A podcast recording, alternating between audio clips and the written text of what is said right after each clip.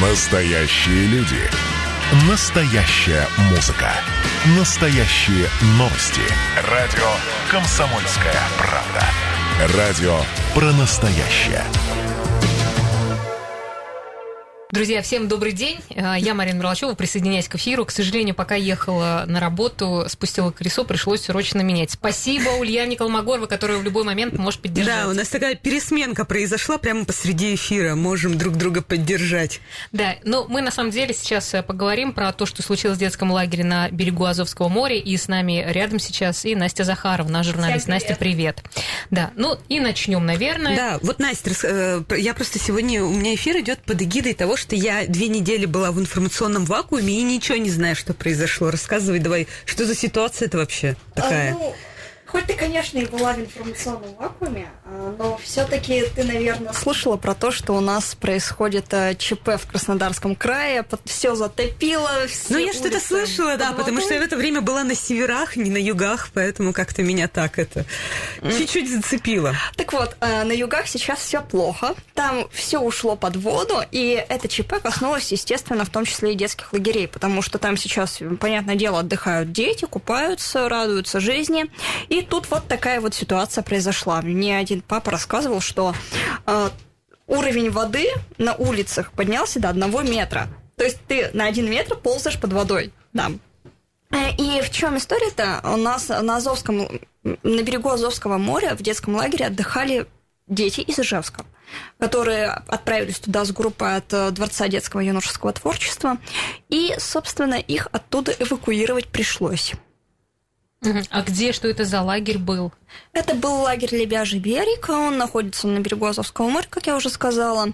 А, туда они отправились от нашего города 32 человека и трое сопровождающих вожатых. Ну, естественно, там со всей страны были ребята, и там не один лагерь находится в этом самом районе подтопления, и всего эвакуировали из этого района чуть меньше тысячи детей. Ну, то есть э, сначала же их э, переместили э, в специальный лагерь, да, а потом 15 августа они отправились на поезде домой. Да, я сегодня уже общалась с одним от, с отцом двух девочек, которые там отдыхали, и сначала их всех погрузили в автобус, эвакуировали в школу, которая находилась в 30 километрах от лагеря, и оттуда их посадили на поезд и отправляют домой. Им привезли чемоданы, ну, естественно, им пришлось убегать оттуда только с документами и самыми необходимыми вещами. Даже не, вещи не успели успели собрать. Да, там настолько критическая ситуация, но чемоданы им потом привезли. И вообще, как сказал папа, самое главное, что с детьми все хорошо.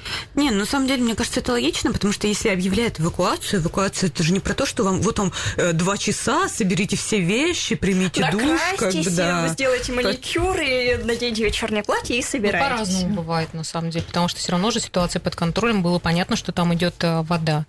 А, а какой возраст детей? Ну вот э, папа, с которым я общалась, у него там было две дочери, одной 14 лет, другой 17 лет. Но думаю, что самые разные. Там же все равно в лагерях э, по отрядам, отряды обычно зависят от возраста.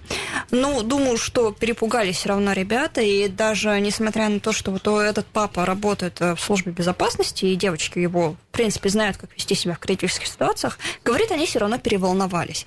А самое, что страшное, что вся эта история с подтоплением начала еще несколько дней назад происходить, и с 10 августа отец остался без связи со своими детьми. Он не мог дозвониться до них, он не мог дозвониться до лагеря, до администрации района. Он вообще не знал, что происходит и где его дочери. А где? Связь ведь сотовая, почему не, не было? Не было связи вообще никакой. То есть, ну, мне кажется, пострадали. Да, ну, слушай, там если заливает, я думаю, что все электричество тоже отрубает же при таких а, потоках. электричество-то при чем здесь, если сотовая связь? Ну, сотовая связь, слушай, у нас как-то вышки-то все равно работают немножко от электричества в любом случае.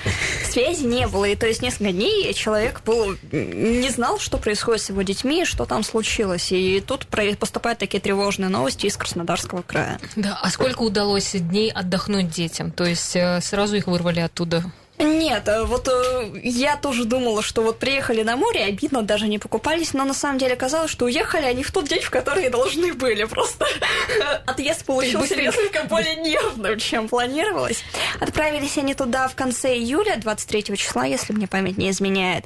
И, собственно, 15 августа они должны были уехать. Э, ну, Покинули эффектно, в общем-то, да, все.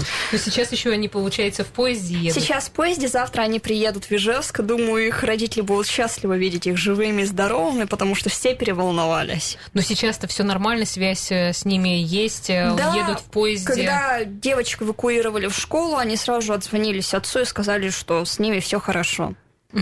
А у вас были в жизни какие-то такие же чепышные э, обстоятельства? Слушай, у меня нет, ничего такого не было. Я это, у меня все спокойно.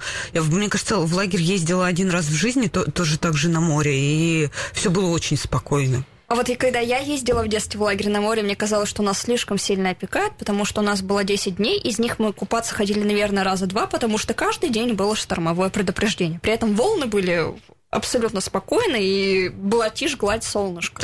Я просто притягиваю к себе удачу, девочки. Мне, я вот даже в отпуск поехала, там все прогнозировали дожди, дожди, но дождь был ровно один день, а все остальные дни я, разг- я тучи разгоню руками.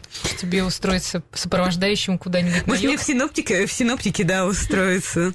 Да, ну, действительно опасно, потому что и сейчас в Краснодарском крае э, продолжается такая погода. Но при этом, понимаешь, ты смотришь сторис у всех вот этих блогеров, которые сейчас поехали, и их ведь ничего не останавливает. Они продолжают снимать контент, и такие Я вот, типа, да, кстати, все хорошо, ребята. Я, кстати, в детстве обожала купаться в шторм на Черном море, когда огромные волны, ты на них набрасываешься и с ними борешься. Это потрясающее ощущение, но никому не рекомендую Я повторять. после того, как э, была тоже в Сочи, и мы э, было штормовое предупреждение, мы тоже прыгали в волнах, а потом буквально чуть пока сели э, в кафе, сидели, пронесли девушку молодую и, и ее мать. Девушка тоже купалась в, в шторм, но, к сожалению, стукнулась, видимо, головой, и, в общем, Да, это, это было, это было занятие, очень, так это было что- очень страшно, потому что, естественно, у матери просто разрывало сердце, она так рыдала, потому что вот только что был перед тобой ребенок твой, и А э, теперь его нет, да. И это страшное дело, поэтому я Поэтому, лично пожалуйста, больше- примеру на- э, нашей Насти не следуйте. Это у нее второе имя опасность, поэтому...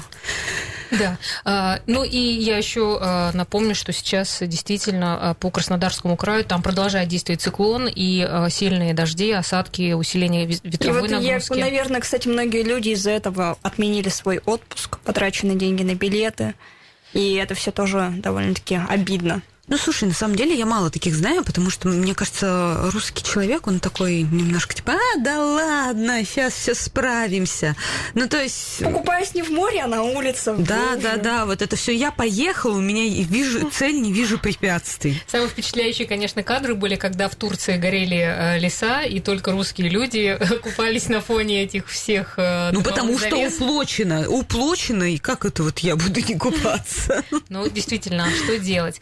Ну, э, как будут э, отдыхать и вообще э, проводить время. Уже, кстати, ведь э, 1 сентября скоро все возвращаются, и, собственно говоря, уже скоро начнется настоящий опять рабочий процесс. А, Так Да. что А вот я собираюсь в отпуск.